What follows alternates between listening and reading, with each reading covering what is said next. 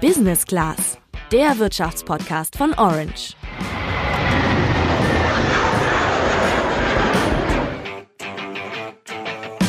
Order! Order! Sit order! I know what I'm doing. Order! Uh, order! Dieser Schreihals, den ihr gerade gehört habt, ist John Burkus, Speaker im britischen Parlament und das ist seine Art und Weise, dort für Ruhe zu sorgen. Und vermutlich ist das auch der einzig mögliche Weg, das zu tun, denn heftige und vor allem laute Debatten gab es dort in den letzten Tagen genug. In nicht einmal zwei Wochen soll der Brexit endgültig sein. Großbritannien ist dann raus aus der Europäischen Union. Eigentlich es gibt aber immer noch keinen Plan, wie das eigentlich genau ablaufen soll. Und für dich bringen wir heute erstmal ein bisschen Ordnung in das Brexit-Chaos. Denn wenn die Briten schon keinen Plan haben, dann hast du den zumindest. Ich bin Julian. Und ich bin Sandra. Und äh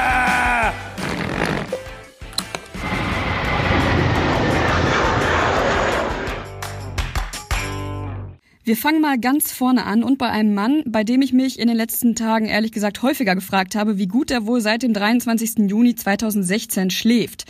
Es geht um David Cameron. Der war damals Premierminister in Großbritannien und hatte schon 2013 angekündigt, die britische Bevölkerung über die Mitgliedschaft zur Europäischen Union abstimmen zu lassen. Der Grund dafür war vor allem, dass die europakritische Partei UKIP in Großbritannien so viel Zustimmung bekommen hat und Cameron hatte die Hoffnung, dass er mit diesem Versprechen länger im Amt bleiben kann. Und tatsächlich, im Jahr 2015 schaffte es Cameron, die Wahl überraschenderweise wieder zu gewinnen. Aber das hatte nun zur Folge, dass er sein Versprechen für eine Volksabstimmung halten musste.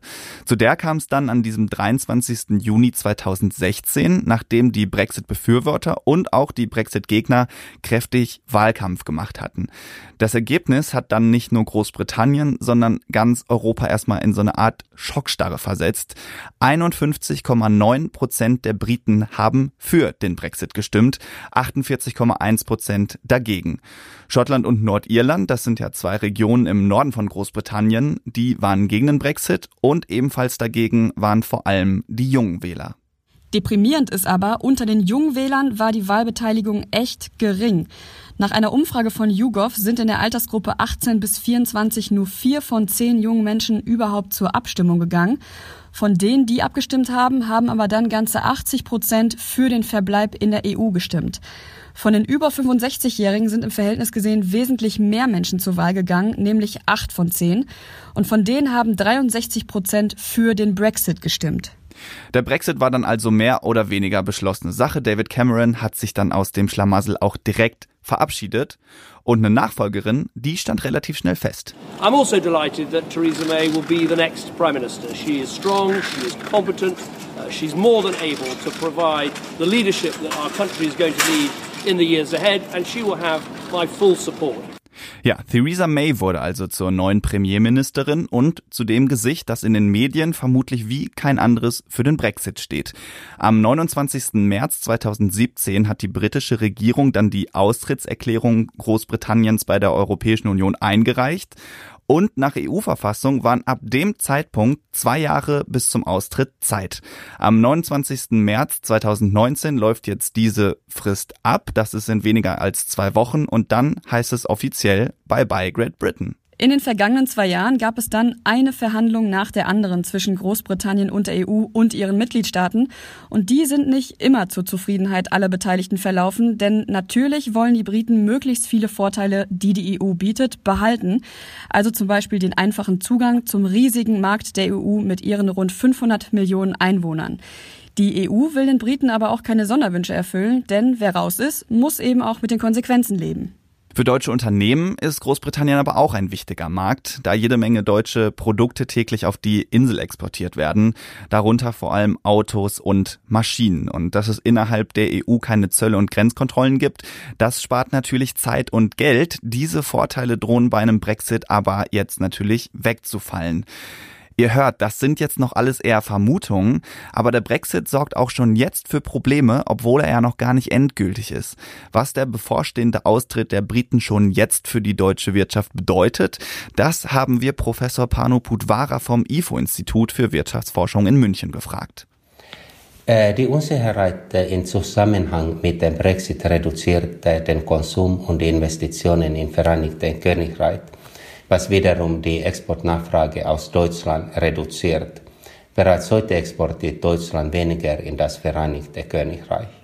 Ein harter Brexit könnte zu Störungen im Flugverkehr zwischen der EU und Großbritannien äh, führen. Zudem könnte die Verfügbarkeit von Gütern die aus Großbritannien importiert werden, zumindest zeitweise eingeschränkt sein. Generell können diese Handelsbarrieren zu einem Preiseinsteig in der EU führen. Also, Produkte können teurer werden und es kann auch sein, dass der spontane Kurztrip nach London bald nicht mehr ganz so einfach möglich ist wie bisher. Betroffen sind aber auch Studenten, die zum Beispiel am Erasmus-Programm teilnehmen und aktuell in Großbritannien sind. Am vergangenen Mittwoch hat das EU-Parlament erstmal entschieden, dass alle europäischen Studenten ihren Aufenthalt auf der Insel erstmal ohne Probleme beenden können. Insgesamt studieren nämlich gerade rund 14.000 Studenten aus den 27 anderen EU-Staaten in Großbritannien. Eine davon ist Rabea aus Dortmund und auch bei ihr macht sich der Brexit bemerkbar. Also auf mein eigenes Studium wirkt sich der Brexit zum Glück eigentlich gar nicht aus, weil ich ähm, über das Erasmus-Programm hier bin und äh, die Verträge zwischen meiner Heimatuni in Dortmund und der Uni in Leeds laufen noch bis 2020. Ähm, ich merke aber natürlich bei ähm, Kommilitonen jetzt hier in Leeds, britischen Kommilitonen, die gerne mal ein Auslandssemester ähm, machen wollen würden, dass die schon eher Sorge haben, dass das nicht mehr so einfach möglich sein wird, äh, wenn der Brexit kommt. Und ja, ich habe das Gefühl, ähm, viele wollen jetzt entweder wissen, was sich für sie ändert ähm, oder wollen halt einfach nicht mehr über das Thema reden. Aber dieses ständige Hin und Her geht irgendwie allen relativ auf die Nerven. Ja, aber nicht zuletzt kommt diese Unsicherheit auch dadurch, dass es eben immer noch keinen Plan für den Brexit gibt. Theresa May pendelt fleißig zwischen London und Brüssel. Begeisterung für ihren Austrittsplan gibt's aber weder im britischen Parlament noch bei der EU. In dieser Woche gab's dann gleich mehrere Abstimmungen hintereinander im britischen Parlament und da wurde es ehrlich gesagt ein bisschen skurril. Vereinfacht lässt sich die Lage so zusammenfassen. Die Briten wollen aus der EU austreten. Die Politiker in London lehnten einen Deal mit der EU ab. Ohne Deal wollen sie den Brexit aber auch nicht und am Donnerstag haben sie jetzt deshalb erstmal dafür gestimmt, den Austritt zu verschieben. Deshalb muss Theresa May jetzt wieder mit der EU sprechen, ob Großbritannien nicht vielleicht doch noch ein bisschen länger in der EU bleiben kann. Da muss die EU aber erstmal zustimmen und dann einzeln auch nochmal die 27 verbleibenden Mitgliedstaaten. Denkbar ist aktuell eine Verlängerung um wenige Wochen oder eine Art Denkpause. Schwierig ist dabei nur, dass Ende Mai die Europawahl stattfindet und die Briten dann daran teilnehmen müssten. Wenn das so kommt, droht ein Verwaltungschaos, weil dann 73 Abgeordnete im Europäischen Parlament sitzen würden, die an wichtigen Abstimmungen teilnehmen dürfen, deren Folgen sie nach dem Brexit aber gar nicht mehr betreffen. Ja, und dann gibt's dann noch diese dritte Variante, gar kein Brexit.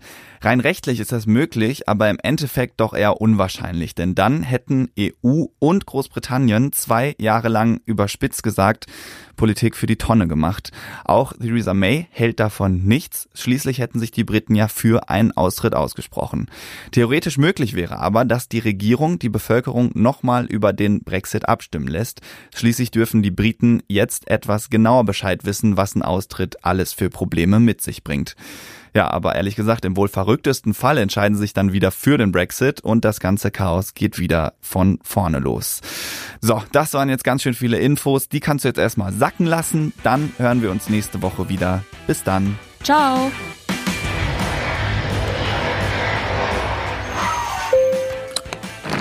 Business Class, der Wirtschaftspodcast von Orange.